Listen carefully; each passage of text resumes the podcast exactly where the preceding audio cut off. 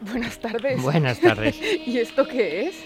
¿Esto qué? Bueno, pues como dice Carlos Herrera, ¿esto qué? Bueno, es una cosa curiosa. Mira, es que he querido buscar eh, música de humor que no es fácil, ¿eh? porque en principio el humor en la música no es muy fácil encontrarlo. Oye, pero la carcajada, en la música la, carcajada clásica. la sueltas desde el primer acorde. ¿eh? Sí, sí. Bueno, esto se llama El dúo de los gatos de Rossini y lo están cantando Concha Velasco y Montserrat Caballé.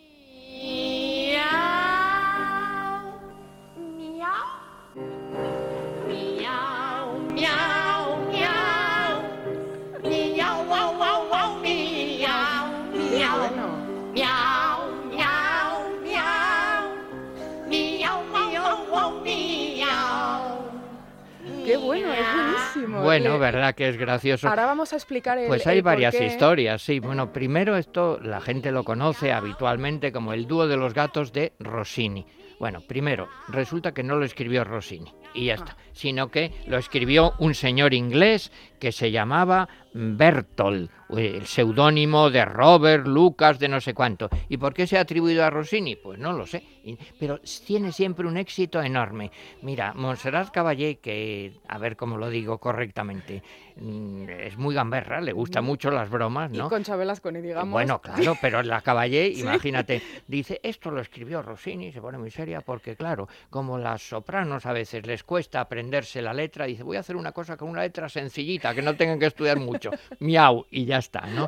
Y mira, yo tengo un amigo que trabaja en otro género, pero bueno, que es Ángel Pavlovsky, ¿no? Y Pavlovsky también cantaba esto con una gracia enorme. O sea, esto está eh, un término medio entre cabaret, música clásica, esto es lo que hemos escuchado, pues una grabación en, en directo, en televisión, que hicieron estas dos maravillosas, actriz y cantante. Vamos a explicarle a, a los oyentes, eh, maestro, que durante todo el verano vamos a seguir aprendiendo con el maestro Amorós y, con, y con Fray Josefo. Sí, sí, sí. Vamos, a, tratar de no aburrirnos. Bueno, no, vamos a seguir aprendiendo porque es nuestra eh, una de nuestras secciones más exitosas de- del programa es la tarde y, mm, y yo le había dicho al maestro, además de nuestros temas habituales y además de nuestra temática, eh, ¿por qué no incorporamos alguna música? Tengo aquí delante el libro de, de Andrés Amorós, La Vuelta al Mundo en 80 músicas. Esta no está en el libro. Pues no, Podría haberlo estado. Podría haberlo estado. Si hubiera un, capitulillo sobre el humor en la música, ahí estaría. Pues ahí estaría, ninguna. pero lo digo porque es un libro muy recomendable. No crean a Andrés Amorós cuando les dicen el prólogo que él en esto de la música es un aficionado. Es no le es crean. la verdad. Yo no Mm. conozco a una persona que sepa más de música y que ame más la música. No la conozco. Lo segundo ya por- va mejor. Lo segundo va mejor. Bueno, y entonces le dijimos al maestro, maestro, ¿qué le parece si iniciamos el verano hablando de, de- de esas frases que todos hemos dicho alguna vez, frases con nombres propios y que a veces las lanzamos, pero no Sí. Sabemos ni lo que estamos diciendo ni a quién nos estamos refiriendo? Y que son más o menos Y divertidas, son que divertidas. tienen un fondo. y de ahí claro. esta música pues de humor, Sí, ¿no? claro. Esta música de humor. ¿Y por dónde? ¿Qué frases? Pues ¿Qué mira, frases, empezamos, si te parece, una que se usa muchísimo en política y en todo. Ha quedado como cagancho en Almagro. Esa nos encanta, ¿eh? Pues sí, Esa bueno, la hemos incorporado mucho aquí Eh, a sí, la- a- al periodismo. Pero yo no sé si tú sabes, perdona, que no estoy examinando de ninguna manera. ¿Sabes quién era Cagancho? Un torero. Sí, claro, era un torero. Mira, era un torero eh, gitano, se llamaba Joaquín Rodríguez, era eh, sevillano, vivió de 1903 a 1983 y ha sido uno de los toreros más geniales dentro de la raza gitana. Quiero decir que tiene sus peculiaridades en el toreo habitualmente, que son, a ver cómo lo digo correctamente, no son temerarios. ¿Queda claro? Sí. No son valentísimos, son sobre todo muy estéticos, muy- en fin, torean con, con- con un estilo Con extraordinario. mucho arte, con pero con poco arte. riesgo. Pues mira, el gran don Gregorio Corrochano, que fue el mejor crítico de toros que ha habido en toda la historia, comparó una vez la estética de Cagancho con una escultura de Montañés. Fíjate, como un gitano maravilloso. Y yo me acuerdo, Luis Miguel Dominguín, que era amigo mío, pues eh, me contó una vez que él estaba en ya de mayor, en porque Cagancho iba y venía y se retiraba y volvía a torear, según le hiciera falta dinero, ¿no? Y que estaba Luis Miguel en Colombia y se enteró que Cagancho toreaba una corrida en México, cogió el avión para ir a verlo. O sea, pero también era famoso pues por las tardes malas, digámoslo así y la tarde que tuvo en, Cagancho, en Almagro, fue el desastre tiene que ser apoteósica. Sí, pero hay también un chiste bastante divertido. No sé si te suena un dibujante Saudaró, que ahora ha hecho una exposición, el ABC, el Museo de ABC, escribía, era como el mingote de la época, para entendernos, unos chistes graciosísimos, que además tenían la firma de Saudaro, era un perrito, siempre ponía bajo un perrito. Bueno, pues hay un chiste que se hizo muy popular, que es que eh, se ve una cárcel y están dos ratas hablando en primer término, y dice una a la otra, qué raro, son las 10 de la noche y Cagancho todavía no ha llegado. Es decir, que era habitual que estuviera tan mal que lo metieran en la cárcel. Bueno, pasamos, si te parece, pues a otra frase, en fin, con un tono un poquito más eh, clásico, más antiguo. Ahora lo veréis, dijo Agrajes. Yo esa no la he utilizado en la vida. Bueno, pues se usa bastante. Pero sí que la he oído. Sí, que la he oído. ¿Y quién es ese Agrajes? ¿Quién es Agrajes? Pues es que ya no lo recuerda a nadie. Mira, yo utilizo para esto un libro que lo recomiendo absolutamente, que es un libro fantástico.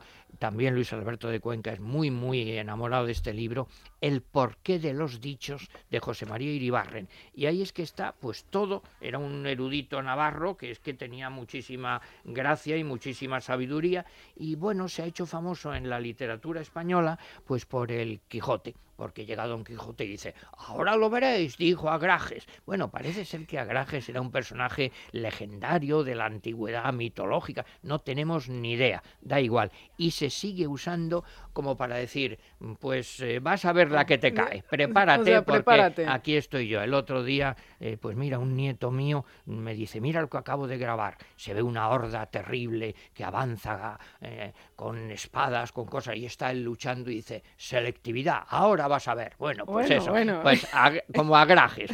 ahora, lo, ahora lo verás, dijo, lo veréis, dijo agrajes. Bueno, otra curiosa que es eh, la carabina de Ambrosio. Sí, esa sí, esa, sí, nos, esa sí nos suena a todos. Esa te suena más.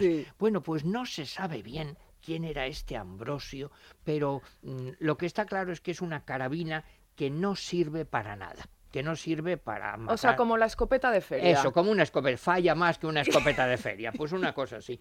Lo que pasa es que en este caso, claro, eh, hay una leyenda también bastante divertida, que es que el pobre Ambrosio, pues era un campesino andaluz mm, que era muy pobre, muy pobre y que no servía para nada, era un inútil, intentaba trabajar y nada, no se ganaba la vida de ninguna manera. Y dijo, sí, pues me hago bandolero. Y se fue a la sierra, a Sierra Morena, allí a atracar a la gente y se llevó una carabina que era como de juguete, claro, y quería atracarlos y la gente se reía de él. Dice, pues entonces falla más que la carabina, de Ambrosio o algo así.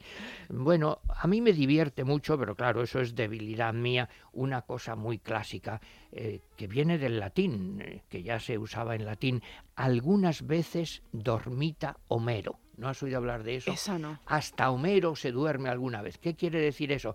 Hombre, lo usamos muchas veces, pues mira, modestamente yo soy escritor y a todos se nos escapa un error, una errata, y no digamos, perdona, en la radio hablando, que si nos escapan yo el primero, pues metes la pata, porque... y que dices entonces, alguna vez dormitaba Homero también. Oh, es decir, hasta el gran Homero en algún... Porque hay un pasaje de la Ilíada que ya en su momento le criticaron porque cuenta que un personaje dice, oye, pues prepara la cena. ¿Y qué de hacer? Pues vete a la cocina y coge estos... Y la gente dijo, los tratadistas, bueno, esto a cuento de qué viene, ¿para qué? Si no hace falta, se corta y no te importa nada. Pues también alguna vez dormitaba Homero. Sí, sí, bueno, pues esa, es otra. Lo que pasa que es verdad que dependiendo de las generaciones, unas utilizan un determinado tipo de frases y otras otras. Queda muy anticuado, me No, anticuado no, pero es verdad que a lo mejor a veces tenemos que incorporar las nuevas generaciones eh, frases de, antaño. Son cosas que se decían. Eh, mira, una amiga mía en, la radio. Esto no hay nada más que repetirlo un par de veces y la gente ya se queda con ello y ya lo sueltas en una reunión. ¿eh? Pues ella hace una, Pilar Moutón, una sección estupenda de palabras y frases moribundas que no han muerto del todo, pero que caen un poquito en desuso. Si te parece, la última que decimos hoy, hay muchísimas más, fíjate en este libro hay cientos. Así se las ponían a Fernando VII. ¿Eso no lo has oído tú? Perfectamente. Lo que pasa es que siempre ha habido discusión con los reyes. Sí. Porque también era Felipe II. No, no, yo creo que es Fernando VII. Y Fernando VII. Sí, por una razón, entre otras cosas, eh, yo creo que esto se refiere a Fernando VII y su camarilla. Es decir, ah. que tenía alrededor de él una serie de nobles, digamos, absolutamente aduladores por decirlo así. Y claro, jugaban al billar y le ponían las carambolas, las bolas hacían trampa para que llegara el rey y plin, y las pudiera hacer ya. Pues así se lo ponían a Fernando VII cuando algo te viene tan fácil, tan fácil que mm, eh, suele estar preparado, bueno, que es una casualidad muy feliz. Bueno, como ves, pues hay muchísimas frases pintorescas, divertidas, si quieres otro día continuamos, pero si te parece ahora para concluir, a mí me gustaría también que escucháramos una música que no es muy conocida. ¿Pero también de humor? También de humor, aunque no lo parezca. Eh, se lo he de explicar un poquito. Vamos a ver. Eh, tú conoces sin duda el Carmina Burana de Karl Orff, que son unos cantos populares de los goliardos, unos eh, gamberros de la época del siglo XIV o algo así, jóvenes estudiantes, pues que, les, no les gustaba estudiar, les gustaban pues las chicas guapas, beber, la taberna, bueno, y entonces un compositor contemporáneo austriaco, Karl Orff, que además es famoso porque ha hecho un método para aprender música bastante facilito, que se usa mucho, pues tuvo el gran acierto porque existe la música original de los goliardos del siglo XIV, pero claro, no es muy fácil para un oyente actual. Entonces Karl Orff eh, compone una música sobre estos textos un poco en el estilo de Stravinsky, con mucha percusión, con canto, es una obra muy muy espectacular. Mira, ahora en Madrid pues se acaba de escuchar en conciertos populares y dentro de eso hay partes muy muy conocidas, el O Fortuna sobre todo, O Fortuna, Velud Luna, que la fortuna cambia, o también es muy divertido las canciones de Taberna. Eh, mira, hace poco me hizo una gamberrada eh, Carlos Herrera, porque fui a su programa y bueno, él puso un, esto sí lo comento en mi libro, una parte que es vivitile, vivitila, vivit servus, con ancila, vivit clerus. Bueno, bebe él, bebe ella, beben todos, y entonces se lo encargó a un grupo que tiene allí y lo convirtieron en rap. Y estaba yo ah. cambiándome y claro, mi, mi familia se morían de risa. Bueno, pues un fragmento que es muy de humor, aunque no lo parezca, es el del cisne, porque hay una leyenda tradicional que es que el cisne antes de morir canta por última o única vez con una voz maravillosa.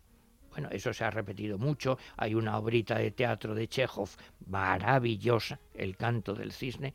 Bueno, ¿qué es lo que hacen pues eh, estos gamberros? Pues dice, se oye cantar al cisne, Olin lacus colueram, una vez que yo estaba en el lago felizmente, no sé qué. ¿Y cuál es lo divertido? Que eso que parece algo trágico, llegan los estudiantes y dicen, sí, pobre de ti, porque vas a ir a la cazuela, te vamos a comer enseguida. Eso es lo que oímos. Que te vamos a hacer fuá.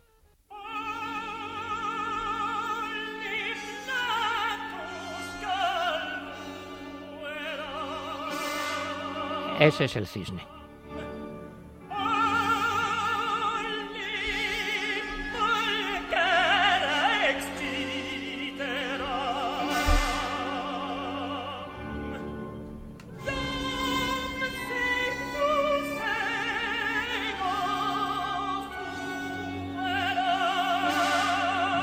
Van a entrar los estudiantes.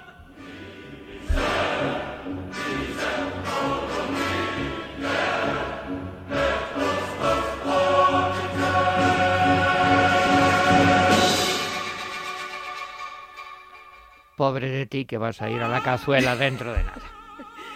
Amoros, muchísimas gracias. Gracias por las explicaciones sonoras. Qué de tonterías cuento. No, no, no, no, al revés, al revés. Qué de, qué de cosas tan mm, absolutamente inútiles. No, no, no, absolutamente necesarias. Y sobre todo, eh, fíjese, a la hora de explicar esto que estamos escuchando, después de su explicación, eh, yo no sé los oyentes que le hayan escuchado, pero yo lo estoy imaginando. Yo me he transportado, me he transportado a ese lago, a ese cisne. Es divertido, eh, Sí, sí, y, esos estudiantes los he visualizado. Los pero visualizado. fíjate que en la obra de Chekhov, por ejemplo, lo aplica eso que se lo recomiendo mucho, en serio. El canto del cisne es una obra, yo se la vi a Vittorio Gassman en teatro, en directo, ¿no?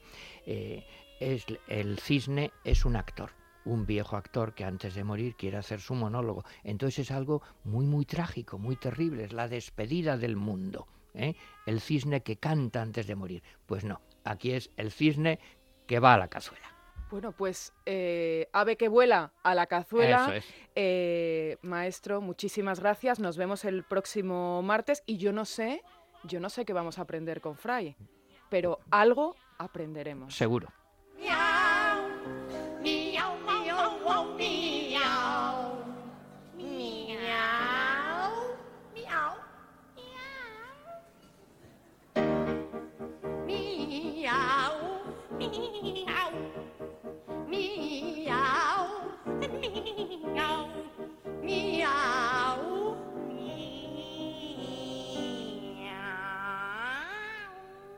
Con la sonrisa en la boca, con este miau, miau. Fray Josefo, buenas tardes.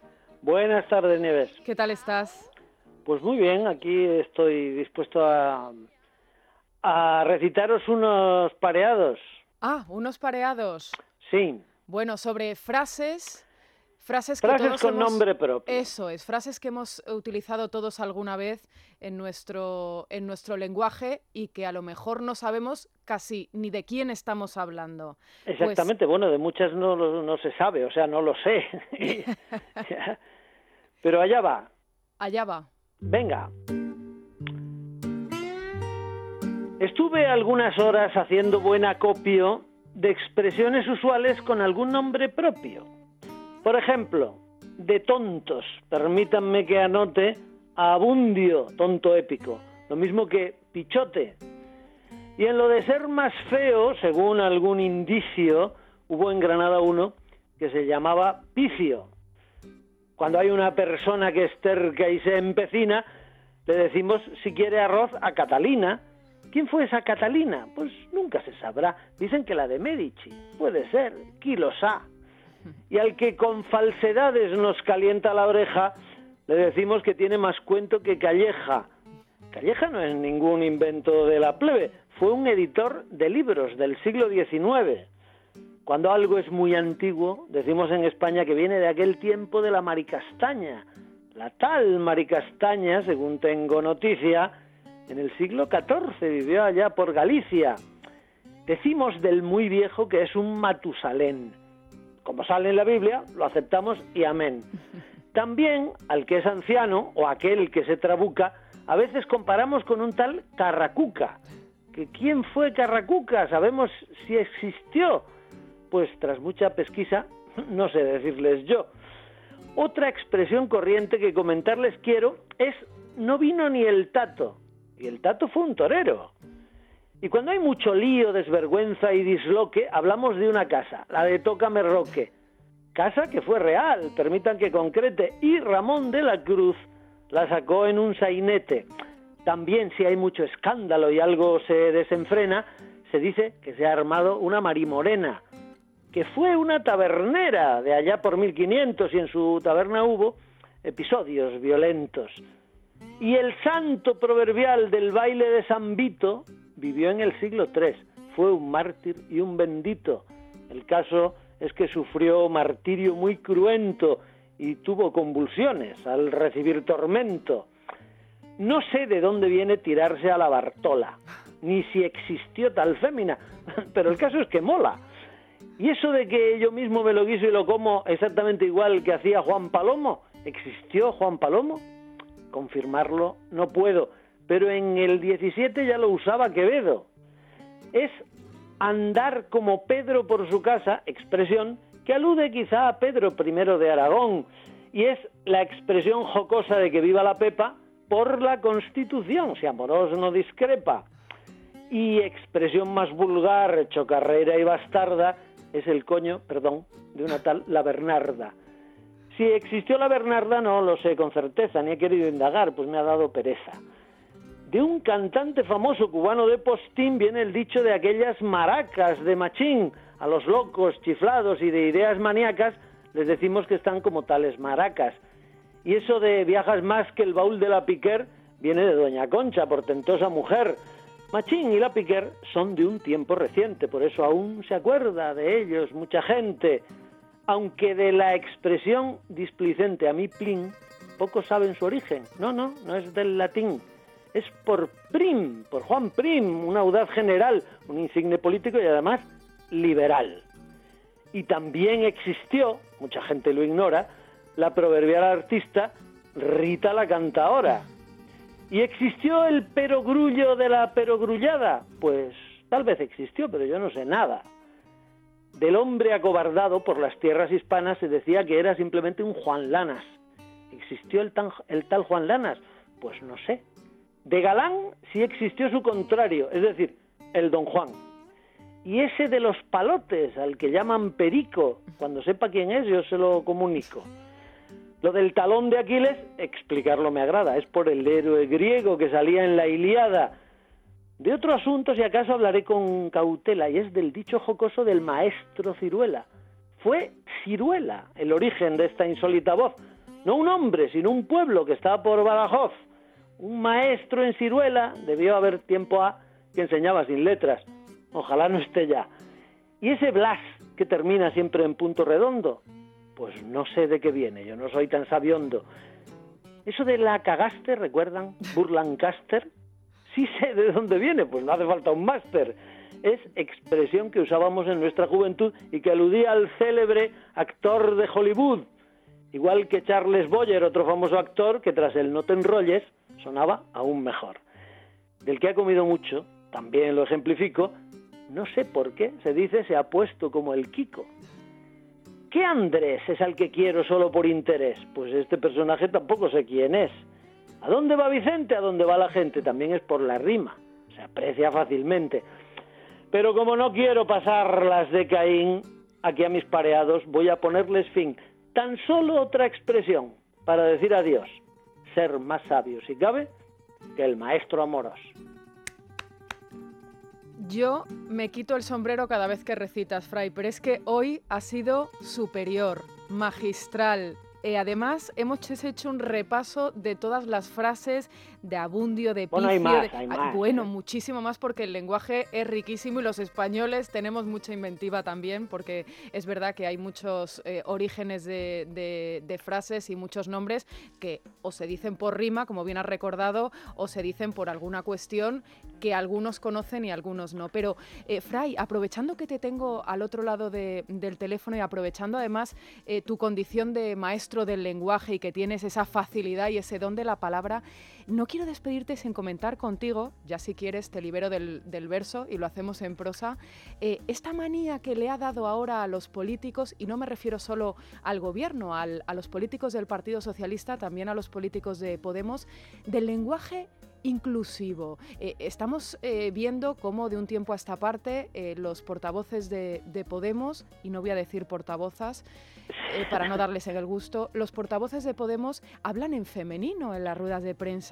Recientemente hemos escuchado a la vicepresidenta del Gobierno decir que ha encargado un estudio para que la Constitución, bueno, pues sea más inclusiva.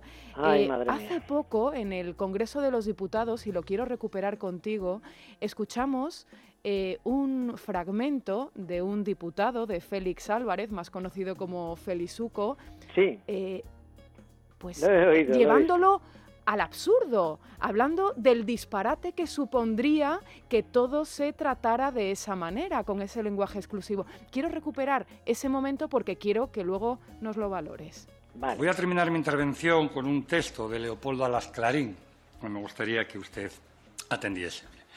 También Él veía a los vetustenses y a las vetustensas como escarabajos o escarabajas, sus viviendas viejas y negruzcas, aplastadas.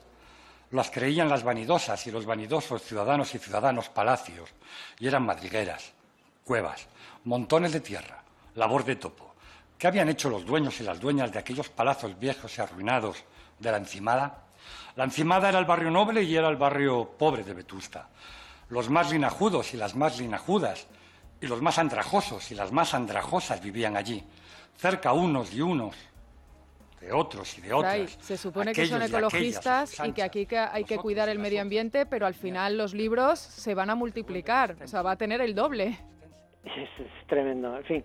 Pero es que todo esto viene, eh, o se da por dos factores. Uno, por ignorancia de la gramática y dos, por superstición. Te lo voy a desarrollar. Primero, la ignorancia, eh, ¿en qué consiste? Bueno, pues consiste en confundir el género gramatical con el sexo biológico. El género gramatical es una cosa y el sexo biológico es otro. Decimos la víctima, que es palabra femenina, pero nos podemos referir a un hombre. ¿eh? Como la persona, que es palabra femenina, pero nos podemos referir a un hombre. Exactamente igual pasa al contrario. Es decir, no siempre el género gramatical se refiere al sexo biológico. Ejemplos a miles. Entonces, confundir eso es un caso de ignorancia gramatical supina. Pero por otro lado está el asunto de la superstición, una superstición que nos remite a pueblos, a tribus primitivas, y es considerar que cambiando el idioma se cambia la realidad. Es decir, que si tú no dices una palabra o la dices en femenino, tú evitas, pues no sé, eh, la violencia contra la mujer. Es un disparate tan absurdo considerar que la lengua cambia la realidad un disparate, em, no, no es un disparate, es una superstición, algo que remite a cuestiones ancestrales y precientíficas. Bueno, pues eso es lo que tenemos en la política española. Bueno, española, española, norteamericana, europea, porque eh, si algo bueno tiene, el asunto es que no es nuestro, puramente. En fin, ¿qué te voy a decir? ¿Qué me vas a decir, Fray? Pues yo eh, lo que te voy a decir es que el martes te espero con el reclinatorio preparado a ver qué es lo que nos tienes preparado. Venga, un abrazo muy fuerte. Muchísimas gracias, Fray. Adiós.